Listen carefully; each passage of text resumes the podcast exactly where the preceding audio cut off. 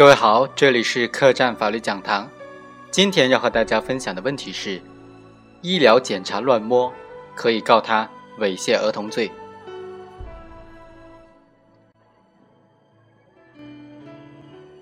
二零一二年五月二十八日，某中学组织学生体检，被告人王某利用自己作为尿检项目的检验医生的便利，超出尿检医生的职责范围，以体检的复查为名义。对十四名已经满了十四周岁的女学生和七名不满十四周岁的女学生进行猥亵。我国刑法第二百三十七条就规定，以暴力胁迫或者其他方法强制猥亵他人或者侮辱妇女的，处五年以下有期徒刑或者拘役；聚众或者在公共场所当众犯前款罪的，或者有其他恶劣情节的。处五年以上有期徒刑，猥亵儿童的，则依照前两款的规定从重处罚。王某辩称，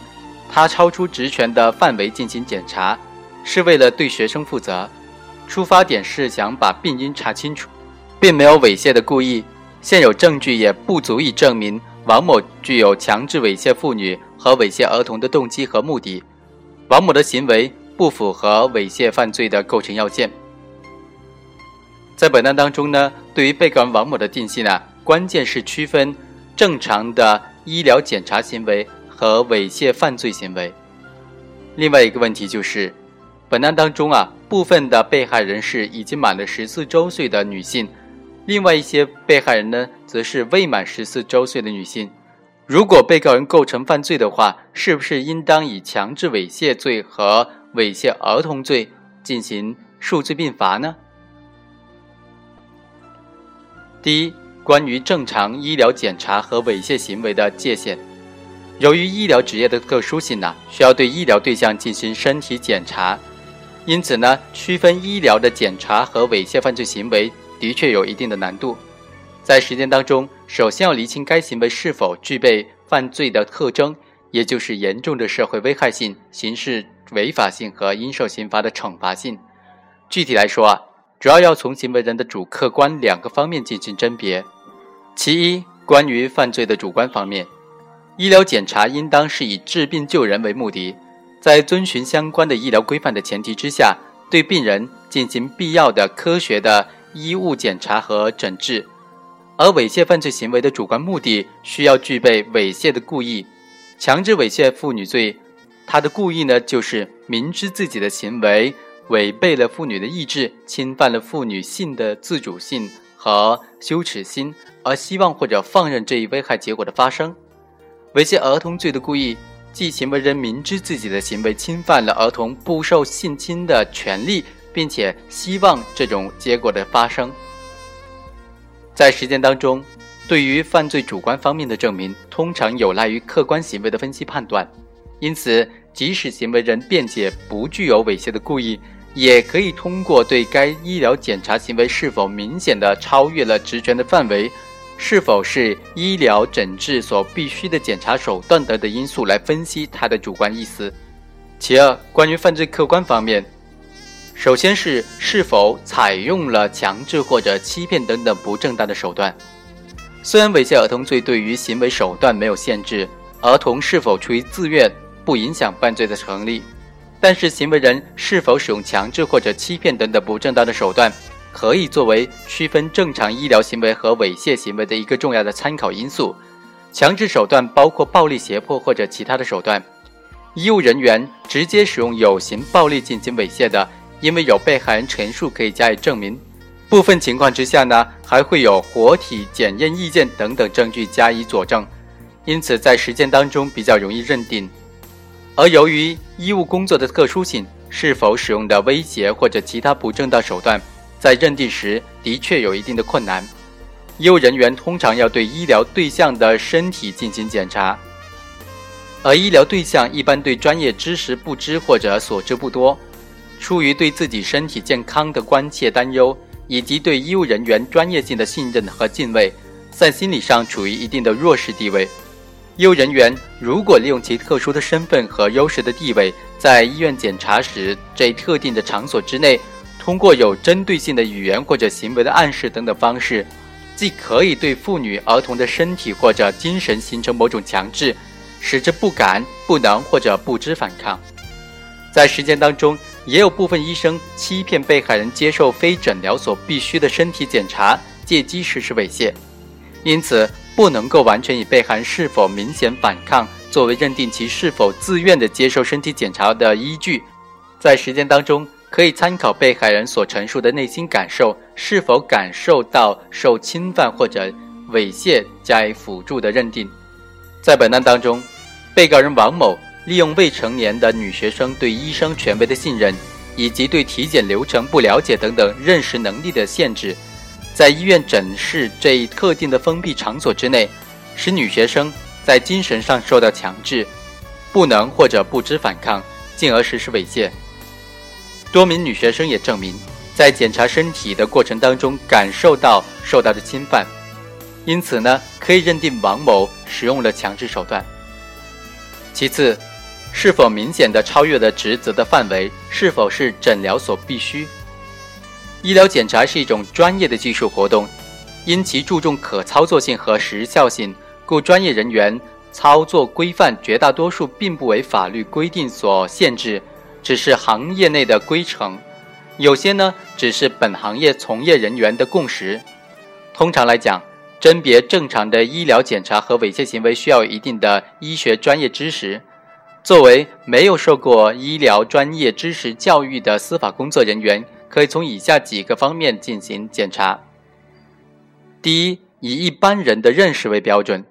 分析诊疗行为是否明显的超越了职权范围。比如，对骨折的病人进行妇科检查，显然非诊疗所必须的。第二，结合医院关于岗位职责以及检查检验的流程的规定加以判断。由于医生的专业性强、分工细致，医院对相关流程和规范都进行了比较细致的规定。这些规定可以用作判别检查是否明显的超越了职责范围，是否是医疗所必须的一个重要的依据。其三，参考专业人士的意见，在一些简单的专科检查当中，依据医院的相关规定，既可以判断是否超出了职责的范围，但是。对于一些较为复杂的病症，需要进行详细的或者有针对性的全科检查的时候，机械的以医院的规范来衡量，难免会有所疏漏。此时呢，就需要借助医院或者其他医生的证言，甚至是相关的医疗机构出具的意见进行综合的判断。在本案当中，提取在案的医院尿检的常规步骤、操作流程材料啊，就可以证明。正常的尿检步骤是由受检者将尿液标本送至检验室，检验工作人员进行常规的检验，并出具报告。对尿检结果异常需要呃进检者，检验人员呢提取尿液标本做进检。对分泌物的检验由患者到相关科室，由专业人员提供分泌物进行检验。根据该规定进行分析啊。被告人王某的行为明显超出了职责的范围，因此应当认定为不属于正常的医学检查手段。本案涉及的第二个问题是，猥亵的对象当中既包括已满十四周岁的妇女，又包括未满十四周岁的女童，对其是否应当数罪并罚呢？在司法实践当中，通常将妇女的年龄解释为已满十四周岁，因此。在猥亵对象当中，既包括已满十四周岁的妇女，又包括未满十四周岁的女童的时候，就涉及构成强制猥亵妇女罪，又构成猥亵儿童罪，两罪是否并罚呢？有不同的观点。有一种观点就认为啊，强制猥亵妇女罪和猥亵儿童罪虽然属于不同的罪名，但是两罪同属于一个法条的规定，两罪的主观方面相同，基本性质相同，侵犯的客体或者法益也相似。因此，可以参照同种数罪的处罚原则，不予并罚。我们认为，这种情形呢，应当以强制猥亵妇女罪和猥亵儿童罪并罚。第一，根据最新法定原则进行并罚。最新法定原则要求刑法规范的内容必须清楚明确，也被称之为刑法规范的明确性原则。法官虽然不可以机械的适用法律，但也应当同等的对待事实上相同的案件，使每个人都能够预先知道何种行为是被禁止的，并且受到何种刑事处罚。我国刑法第二百三十七条明确的将强制猥亵妇女罪和猥亵儿童罪规定为两个独立的罪名，表明侵犯的是不同的客体，是两罪而非一罪。虽然理论上呢，确实存在判决宣告之前的同种数罪是否并罚的争议，但是强制猥亵妇女罪和猥亵儿童罪是同一法条之下规定的不同的罪名，并非是同种数罪。予以并罚呢是有法律依据的。第二，依据犯罪构成理论，应当并罚。以犯罪构成作为罪数判断的标准，是我国刑法学界的通说，在实践当中也容易为多数司法人员所理解和接受。强制猥亵妇女罪和猥亵儿童罪在犯罪主体和主观方面的内容基本一致。从客观方面来看，区别主要体现在强制猥亵妇女罪要求行为具有强制性。而猥亵儿童罪呢，则不要求必须使用强制手段，不论行为人采取的暴力胁迫手段猥亵儿童，还是征得儿童的同意对其进行猥亵，都构成猥亵儿童罪。强制猥亵妇女罪和猥亵儿童罪主要区别还体现在犯罪对象方面。强制猥亵妇女罪的对象只能是年满十四周岁的女性，猥亵儿童罪的对象是儿童即不满十四周岁的人。主要是女童，也包括男童，因此，如果仅认定为一罪从重处罚的话，就存在究竟认定为强制猥亵妇女罪还是猥亵儿童罪的难题了。第三，数罪并罚更加符合立法的精神，也便于实践操作。从我国整个立法体系来看，保护未成年人权益的法律体系日渐完善，司法保护力不断的增强。将儿童的身心健康作为一个重大的法益加以特殊的保护，符合刑事政策和立法的精神。我国刑法将妇女的性权利和儿童的身心健康作为不同的法益加以保护，并将儿童的身心健康作为特殊的法益加以重点保护。实践当中，在没有聚众或者在公共场所当众实施这两项加重情节的情况之下，强制猥亵妇女的最高仅能判五年的有期徒刑。最低可以判处拘役，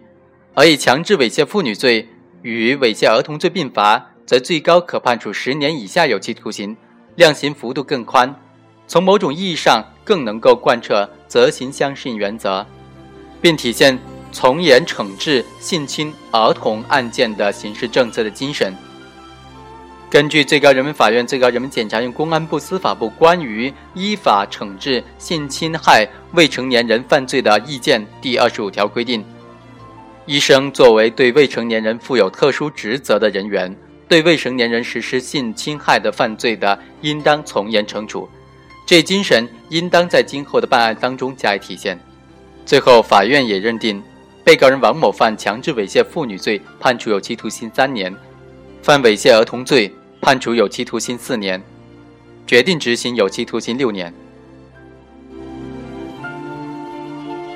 以上就是本期客栈法律讲坛的全部内容，下期再会。